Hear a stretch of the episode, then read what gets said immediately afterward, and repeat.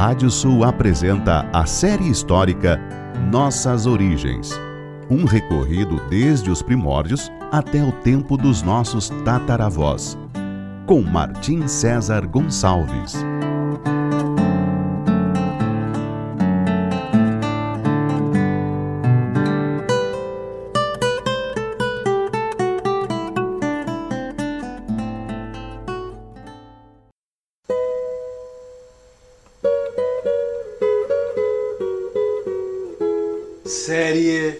Histórica Nossas Origens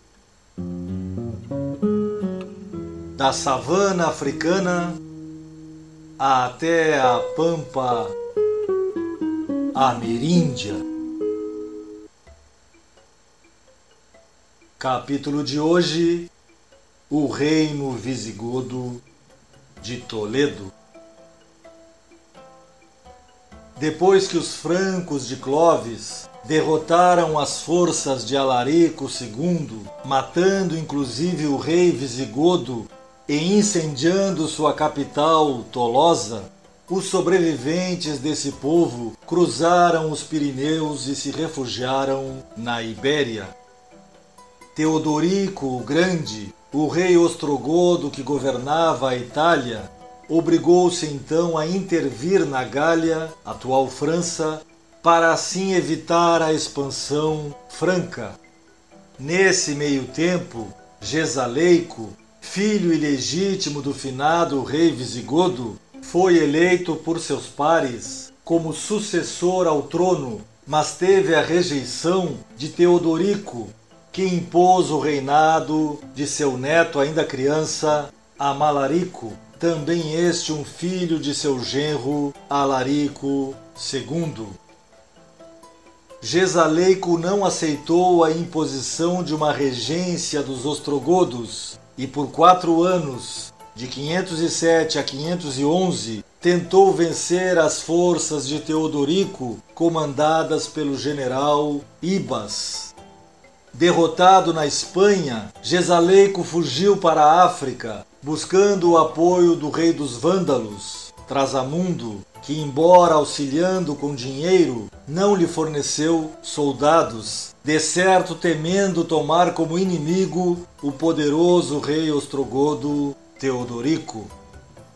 Gesaleico ficou um ano escondido na Aquitânia, sudoeste da atual França, tentando reunir forças suficientes para recuperar sua posição mas foi derrotado novamente pelo general Ostrogodo Ibas e acabou morto na fuga durante a tentativa de travessia de um rio. Segundo alguns historiadores, assim terminou a curta e inglória carreira do primeiro rei da Espanha. Teodorico então governou a Ibéria como regente até sua morte em 528. Pouco antes de falecer, nomeou um ostrogodo chamado Teldes como comandante militar da Espanha. Em seguida, porém, Amalarico, já maior de idade e sem ter mais a sombra imponente de seu avô sobre a península, obteve finalmente o poder total sobre o reino visigodo. Tratando de marcar sua posição, ele fez um tratado com seu primo, sucessor de Teodorico, na Itália, estabelecendo limites entre ambos os reinos e conseguindo que os visigodos deixassem de pagar tributos ao reino ostrogodo.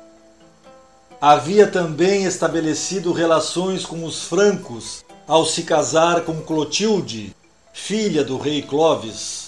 Mas esta era católica e Amalarico obrigou-a a se batizar como Ariana. Com o passar do tempo e vendo que sua esposa não deixava de seguir os ritos católicos, ele começou a maltratá-la. Os francos, então, sob o pretexto de defender sua conterrânea, com um exército de 30 mil homens, atacaram os visigodos, provocando a fuga de Amalarico para Barcelona, onde acabou sendo assassinado por seus próprios homens, segundo escreveu o escritor católico Isidoro de Sevilha.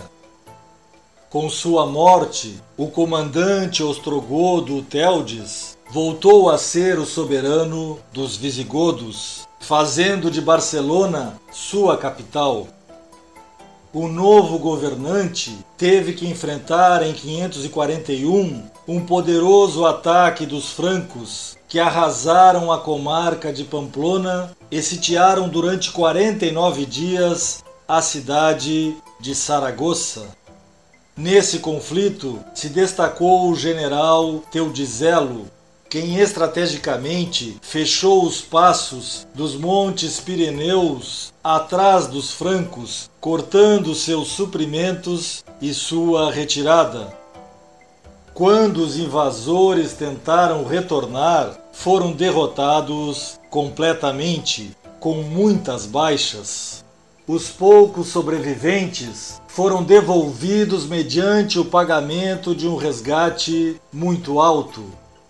Era, de certa forma, uma vingança dos visigodos daquela trágica derrota em que seu rei foi morto em Poitiers mais de três décadas antes. Nesse interim, graças à ascensão ao trono do Império Romano do Leste, de um nome que marcaria sua época, Justiniano, os bizantinos começaram sua tentativa de recuperação de todos os territórios imperiais perdidos. No oeste, primeiramente, arrasaram o reino vândalo. Depois, entre idas e vindas, terminaram com o domínio ostrogodo da Itália.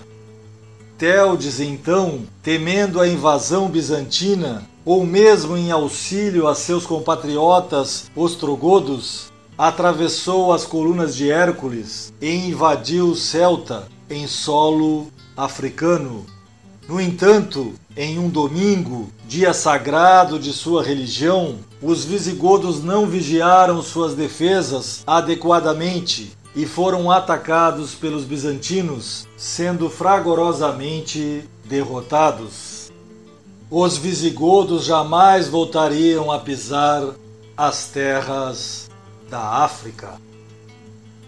Em 548, Teldes foi assassinado e o general Teodizelo assumiu o poder, sendo também ele morto no ano seguinte, enquanto celebrava um banquete em Sevilha. Foi eleito então Ágila, voltando assim o trono a ter um legítimo visigodo ele reinaria por cinco anos, sofrendo a oposição de um outro pretendente ao reino, chamado Atanagildo. Aproveitando a guerra civil entre ambos, os bizantinos desembarcaram em terras ibéricas, valendo-se do momento para colocar aquela província na órbita do grande imperador de Constantinopla, Justiniano. Tentavam assim uma reconquista completa daquele antigo território romano.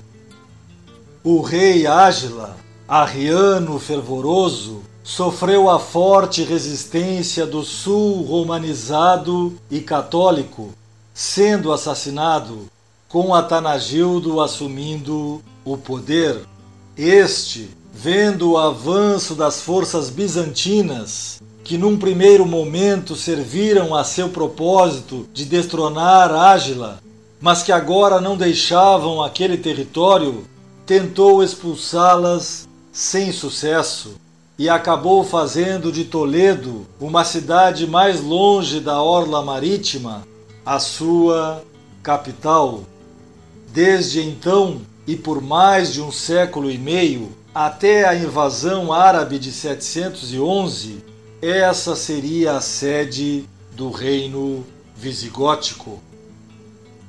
Atanagildo seria um dos raros reis visigodos que não seria assassinado durante as disputas pelo poder. o mais famoso historiador franco desse período, Gregório de Tours, escreveu sobre esse terrível costume gótico, dizendo que os godos adotaram o odioso costume de matar com a espada os reis que não lhes satisfazem e coroar rei a qualquer que lhes dê gana. No livro Invasões às Ondas Germânicas, o escritor Lucien Musset, levantando a questão da hispanidade da história visigótica, cita sua influência sobre a futura nação. Qual foi, em suma, o aporte gótico na Espanha? Uma antroponímia abundante, vigorosa o bastante para sobreviver à crise do século VIII ante a invasão muçulmana. Por exemplo, sobreviveram nomes como Afonso, Álvaro, Fernando, Rodrigo, enquanto o idioma gótico, já moribundo, pereceu com o abandono do arrianismo. Porém, sobretudo, havia nascido um espírito nacional, o mais forte do Ocidente bárbaro, capaz de conquistar a latinos tão decididos como o escritor católico Isidoro de Sevilha. No próximo capítulo falaremos sobre o reino católico da Espanha. Até lá!